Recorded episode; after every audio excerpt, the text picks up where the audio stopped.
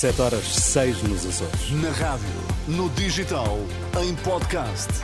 Música para sentir, informação para decidir.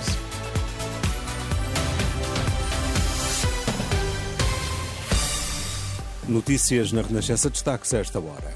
PGR abre inquérito sobre eventuais benefícios fiscais a Luís Montenegro. O líder do PSD desmente qualquer vantagem e remete esclarecimentos para esta tarde. Há mais bebés a nascer em Portugal, sobretudo no privado.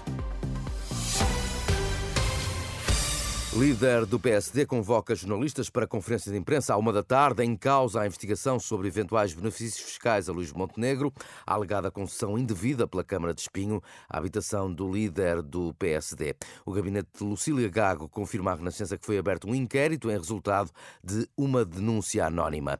Os esclarecimentos mais detalhados de Montenegro estão reservados para o início da tarde, mas o líder social-democrata já enviou à Renascença uma nota escrita em que garante desconhecer a denúncia, mas considera que é uma excelente oportunidade oportunidade para encerrar de vez o assunto relacionado com a construção eh, de uma casa em Espinho. Montenegro assegura, por outro lado, que não teve qualquer tratamento especial em relação a outros cidadãos. Este ano já nasceram em Portugal quase 80 mil bebés, mais 2.400 que em 2022. A natalidade aumentou 2,3% no Serviço Nacional de Saúde, mas atenção, cresceu muito mais, mais do dobro no privado. Informação apurada pela Renascença com base no teste do pezinho.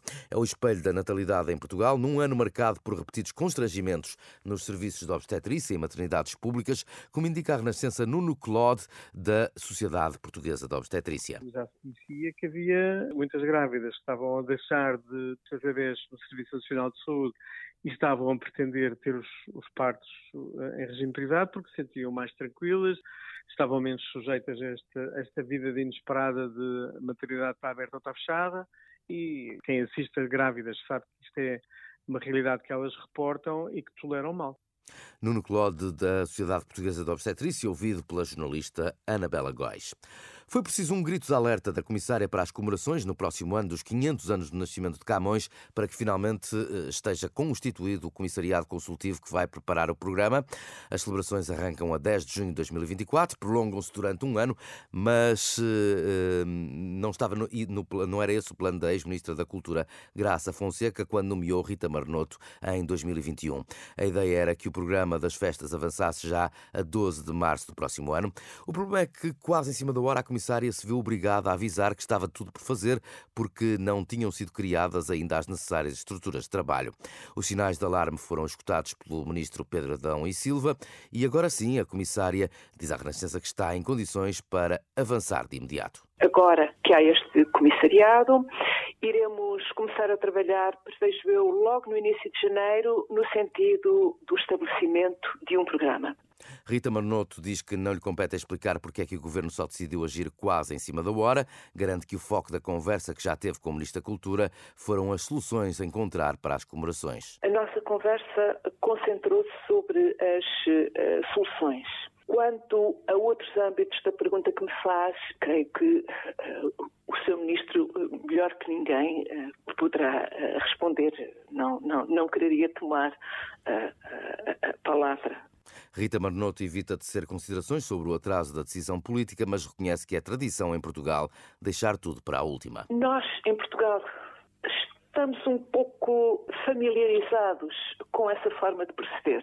Não corre o risco de ser um programa minimalista, um programa uh, desenhado em cima do joelho? Com certeza que exige uma uh, resposta uh, adequada. Exige que não se trabalhe no joelho, mas se trabalhe com a cabeça. Acredita que foi finalmente ultrapassado o cabo das tormentas? Com certeza. Acredito que vamos chegar à Índia. A esperança deixada na Renascença pela Comissária para as comemorações dos 500 anos do nascimento de Camões, de que há finalmente condições para chegar a bom porto. Portugal corre o risco de enfrentar uma progressiva ingovernabilidade em 2024, diz a Renascença o padre Lino Maia. O presidente da CNIS receia igualmente no próximo ano um eventual incumprimento do PRR e a possibilidade de uma recessão. Uma progressiva ingovernabilidade deste país, eu penso que corremos esse risco. Temo que haja uh, incumprimento do PRR e, e recessão, mas depois uh, um outro grupo de, de, receios é o reconhecimento da proteção social como direito universal.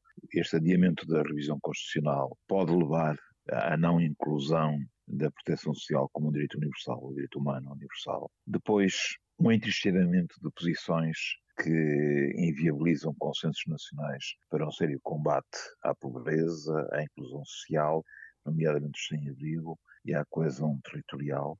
Nesta antevisão de 2024, o padre Lino Maia acrescenta que o entrincheiramento de posições inviabiliza consensos nacionais para um sério combate à pobreza e declara-se igualmente preocupado com o aumento dos extremismos. Um outro aspecto que provoca algum receio é um progressivo aumento de extremismos, eh, diria, radicalistas, ineficazes e inconsequentes. Falta, diria, eh, o estabelecimento de uma espécie de consenso nacional moderado, eh, eficaz.